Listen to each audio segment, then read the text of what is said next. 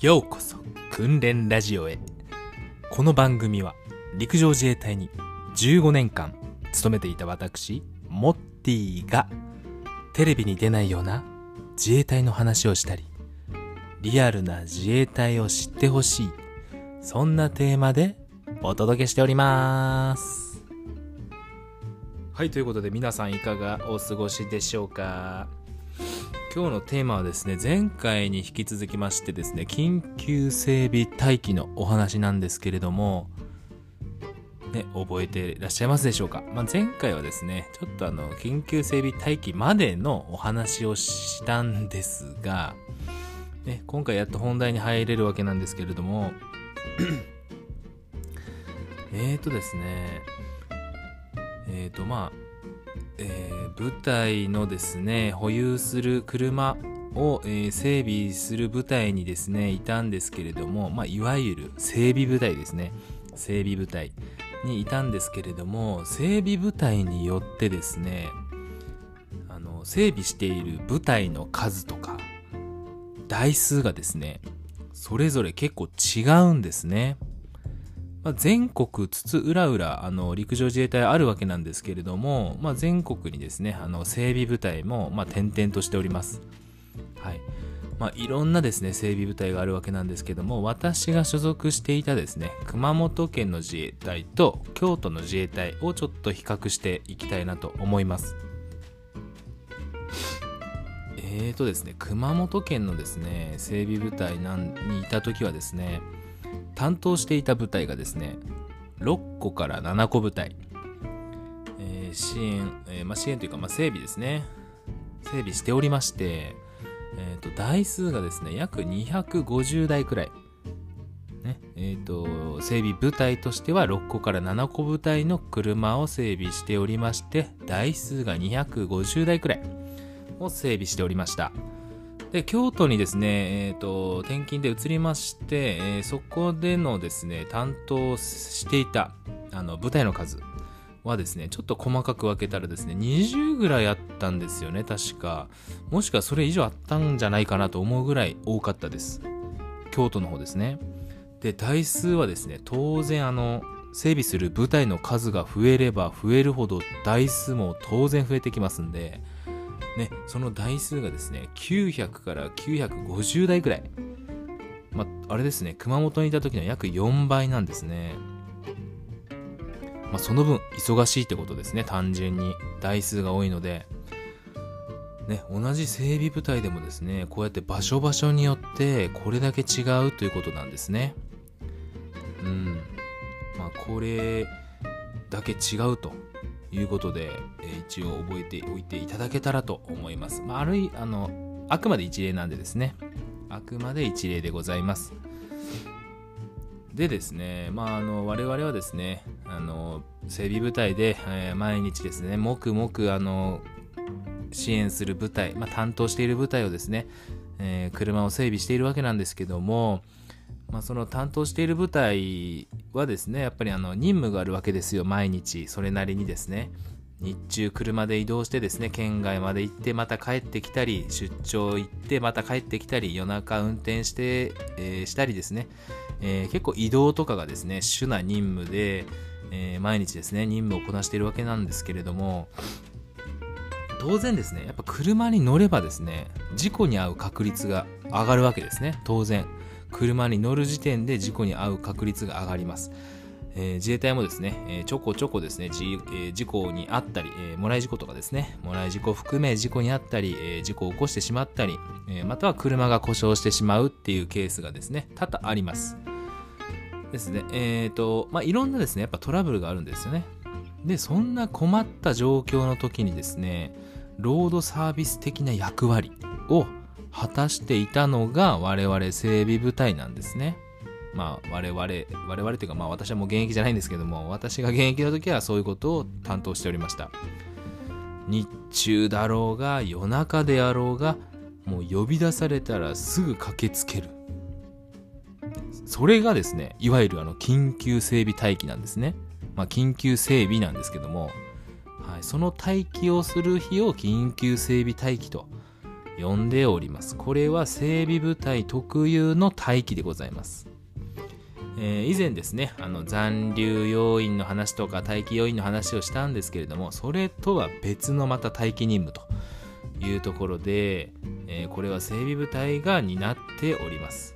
もう分かりやすく言いますね。簡単に言うと自衛隊の、えー、車両整備をするための緊急整備待機は皆さんご存知の JAF と JAF ですね。あのロードサービスの JAF もう JAF と、えー、思ってもらってももう間違いじゃないです。自衛隊版の JAF ということで認識してもらえればと思います。ね皆さんもねあの JAF に登録してる方、まあ、そうでない方でもですねやっぱ日中だろうが夜中だろうが車が故障してしまったらやっぱりね不安になって電話しちゃいますよね。あの移動先で目的地にえー、着く前に故障してどうしようどうしようってなって、えー、JAF に電話しようみたいな感じになりますよね。まあ、そこで対応するのが我々自衛隊のあの JAF なんですね。うん、こういった時に、えー、すぐ駆けつけて、まあ、あの対処するというようなことをやっておりました。でですね、この緊急整備待機のメンバーがですね、毎日日に、えー、日割りというか、まあ、割り当てが決まっているんですけれども、大体1日あたり2人固定で、えー、回しておりました。まあ、これもですね、まあ、全国津々浦々あるところの部隊で、えー、数が違うかもしれないんですけども、多いとこでは3人とか4人かもしれないです。私は大体2人固定でやっておりました。で、メンバーがですね、どういうメンバーでいくかというと、まあ、1人が、えー、ベテラン3等陸曹以上、1人ですね。まあ、ベテラン3等陸曹というのは、あの、ベテランの正社員という感じで思ってもらって大丈夫です。30歳以上のですね、中堅社員みたいな感じです。で、もう1人の相方はですね、えー、まあ、いろんなパターンがあるんですけども、大体、あの、経験の浅い正社員、もしくはアルバイトクラスのえー、三層もしくは陸士ですね。市長とか一子二子。まあ二子はないか。市長一子ぐらいが、えー、待機を一緒につけられます。ペアでですね2人組で、えー、つけられますというところでですね、えー、緊急整備待機、えー、ルールが2つほどございます。もう本当に簡単なルール、えー、1つ目。1時間以内に出勤する。ですね。はい。1時間以内に出勤するですね。まあ理想はですよ、理想は呼び出しから1時間後には現地へ向けて出発している状態が望ましいということなんですね。まあ、なぜかと言いますと、えー、皆さんが例えばね、あの、県外とかどっか旅行に行った先で、えー、車事故しましたと。で、車動かなくなりました。で、JAF に電話して待ってますと。まあ、その待ってる時間がですね長ければ長いほど不安になってきませんか？ね不安になりますよね。その不安をですね少しでも除去するべくね一刻も早く駆けつけるっていうのが我々のですね、えー、任務でもございます。不安を除去してあげる。ねこれがあのもう1時間以内に出勤って言ってますけども1時間後にはもうね現場へ向かってると。ね、これが私たちは気をつけてこれをやっておりました。ね、不安の除去ですね。不安の除去で。で、二つ目がですね、まあ当然です。待機日はですね、飲酒は不可と。もうこれは言わずもがななんですが、飲酒してたらですね、車両なんか運転できませんよね。っていうかもう捕まっちゃいますね。あの飲酒運転で。なんでですね、あと、やっぱりあの、ね、あの、ロードサービスみたいなことやってるんで、車が横倒しとか、脱輪してたらしてたりすることももちろん経験ございます。はい、そういった時はですね、クレーンとか、クレーンってご存知ですかね？あのワイヤーロープみたいなやつに滑車がついて、フックがついてて、ウィーンって下げて、物を釣ってまたウィーンって物を上げるようなクレーンですね。わかるかな？で、あとはウィンチと言ってて、ウィンチわかるかな？ロープウェイのロープみたいな感じですね。ロープウェイのあの乗る部屋みたいな、こうあの部屋かな？部屋があるじゃないですか。あれの上をロープがあの走ってるじゃないですか。あのロープみたいなやつを使って車を引っ張り上げたりとか、引きずり出したりやってえー、おりました。そういう装置をですね、使うので危険が隣り合わせなんですね。なんでそんなやつにですねそんな操作するのに少しでもアルコール入ってたらですね怪我しちゃいますよね。はい。二次災害確定しちゃうので絶対飲んではいけません。というか飲みません。はい。それがまああの簡単な、えー、2つのルールになります。1時間以内に出勤しましょうよというのと待機日は飲酒は不可ですよということですね。はい。まあ、以上でですね、これがあの緊急整備待機のお話なんでございますけども、こうやってですね、毎日、誰かがですね、緊急整備待機についております。ね、今こうしている今日もですね、待機、全国津々浦々、陸上自衛隊の整備部隊、誰かがえー、緊急整備待機についております。ね、毎日出,、えー、出動するわけではないんですけれども、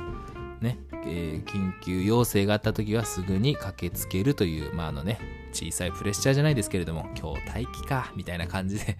毎日を過ごしております。こういう小さなことではございますけれども、あの、もし知らなかった方、ぜひ知っていただけると幸いでございます。えー、もしよろしければ応援してもらえると幸いでございます。ということでですね、本日は緊急整備待機のお話でございました。